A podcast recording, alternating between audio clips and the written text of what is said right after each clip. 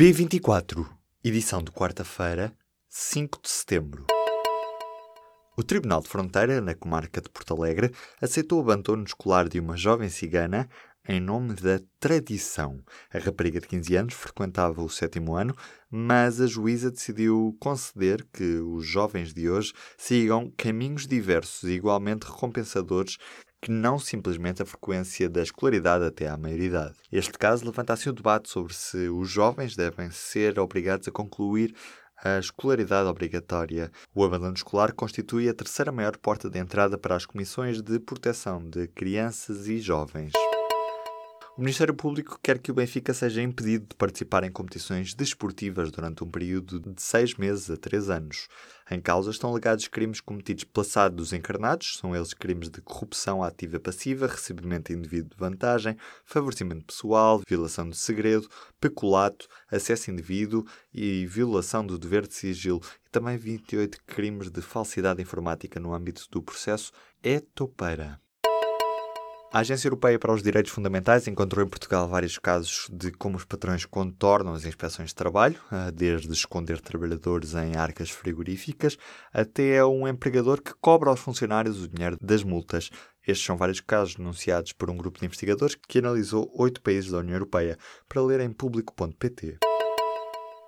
Os empreendedores têm níveis de bem-estar superiores. Dados de um estudo internacional coordenado por Susana Tavares, que envolveu 22 mil participantes de 16 países, mostram que aqueles que têm o seu próprio negócio dão mais significado ao trabalho que fazem do que os trabalhadores por conta de outrem. O poder de compra dos funcionários públicos portugueses caiu 12% desde 2010. Os costos salariais acabaram, as carreiras foram descongeladas, o salário mínimo aumentou e a carga fiscal foi alterada, mas isso não impediu que a inflação tirasse poder de compra aos funcionários do Estado. Os sindicatos e as finanças começaram a discutir o Orçamento de Estado para o próximo ano nesta quarta-feira.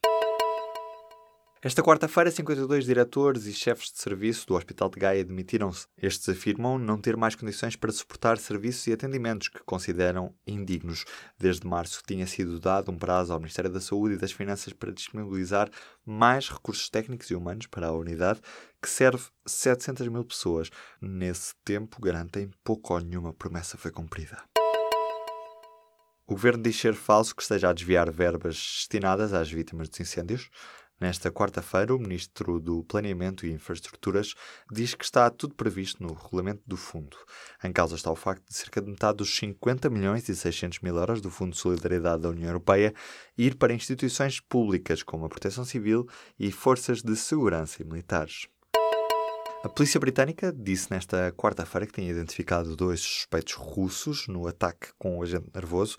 São eles Alexander Petrov e Ruslan Poshirov. A polícia diz que existem provas suficientes para condenar os dois suspeitos do envenenamento do antigo espião russo Sergei Skripal e da filha Yulia em março deste ano.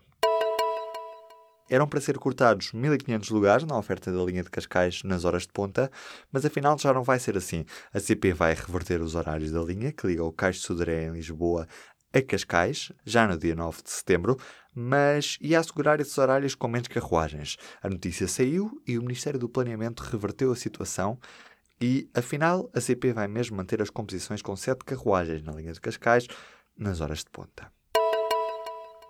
Este mês de agosto foi o segundo mais quente dos últimos 15 anos. Dados do Boletim Climatológico do IPMA mostram que este foi também o terceiro mês mais seco desde 2000. Em agosto, o valor médio de temperatura foi de 24 graus e meio, 2 graus e 35 acima do normal.